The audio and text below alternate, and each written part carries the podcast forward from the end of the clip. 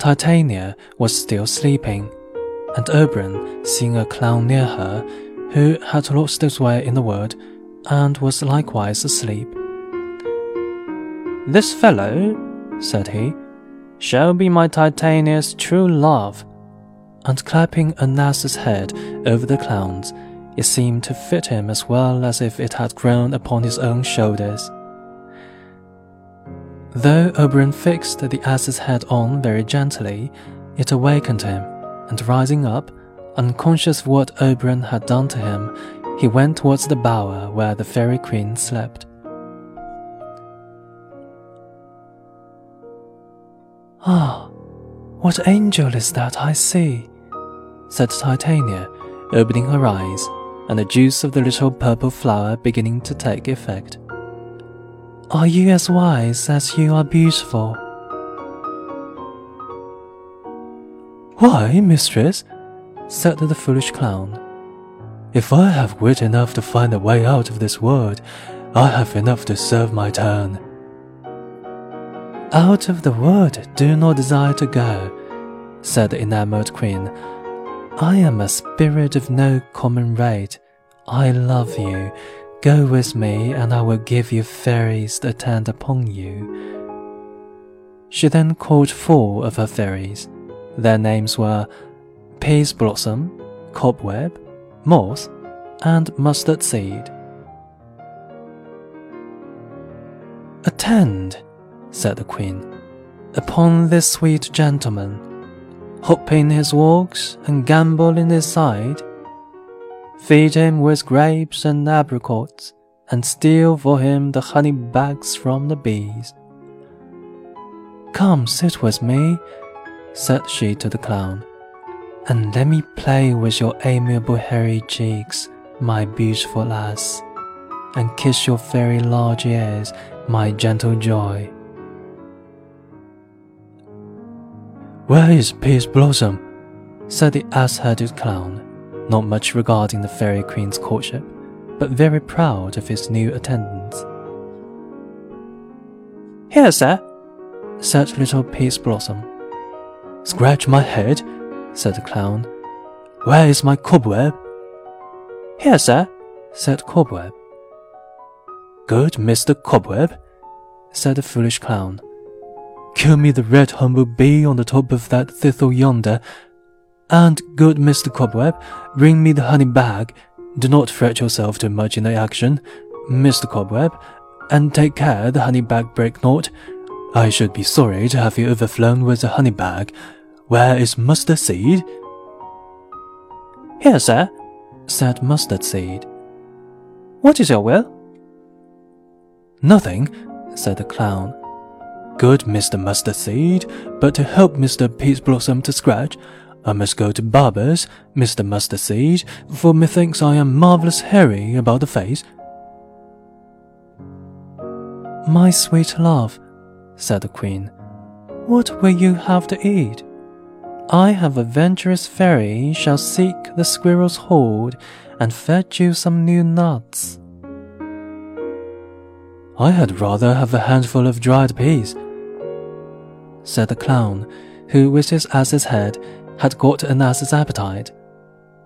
But I pray, let none of your people disturb me, for I have a mind to sleep. Sleep, then, said the queen, and I will wind you in my arms. Oh, how I love you, how I dote upon you. When the very king saw the clown sleeping in the arms of his queen, he advanced within her side and reproached her with having lavished her favors upon an ass.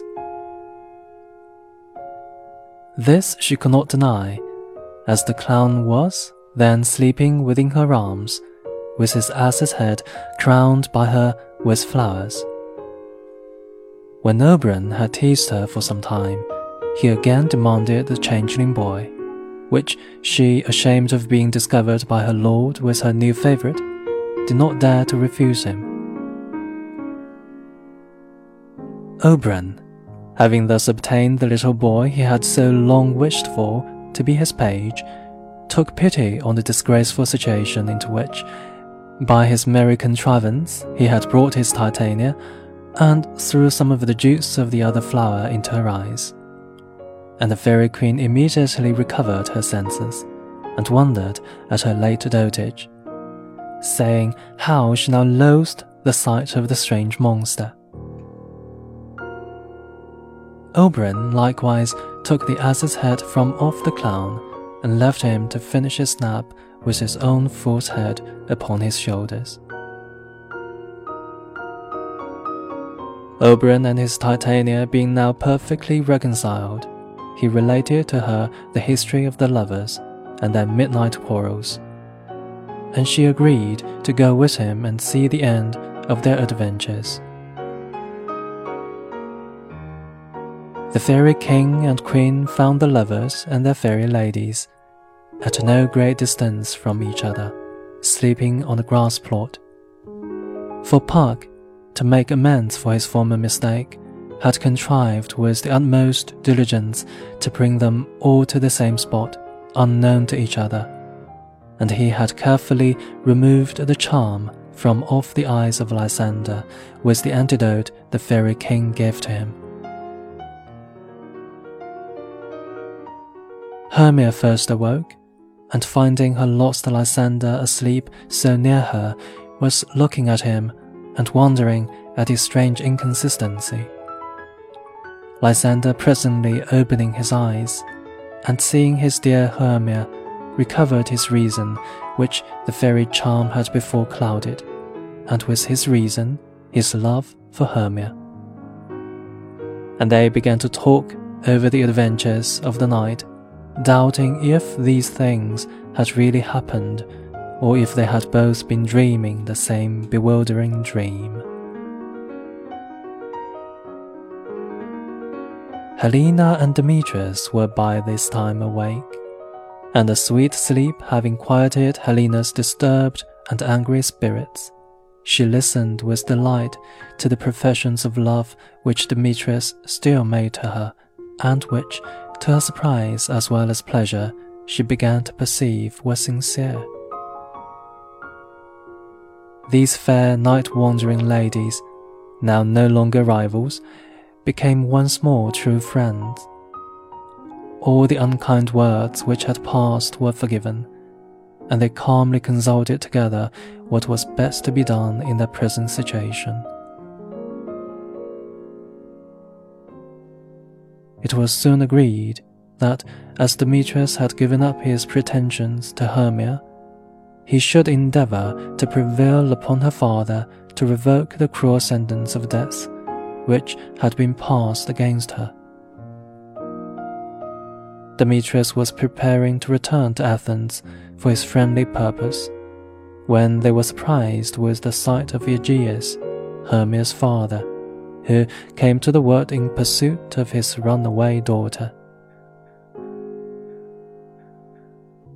When Aegeus understood that Demetrius would not now marry his daughter, he no longer opposed her marriage with Lysander, but gave his consent that they should be wedded on the fourth day from that time, being the same day on which Hermia had been condemned to lose her life and on that same day, Helena joyfully agreed to marry her beloved and now faithful Demetrius.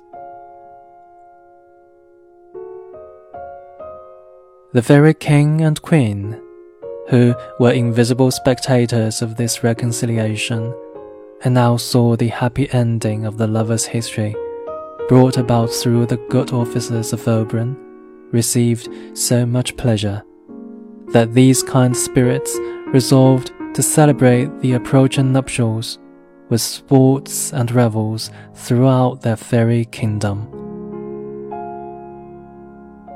And now, if any are offended with this story of fairies and their pranks, as judging it incredible and strange, they have only to think that they have been asleep and dreaming, and that all these adventures were visions which they saw in their sleep. And I hope none of my readers will be so unreasonable as to be offended with a pretty, harmless, Midsummer Night's Dream.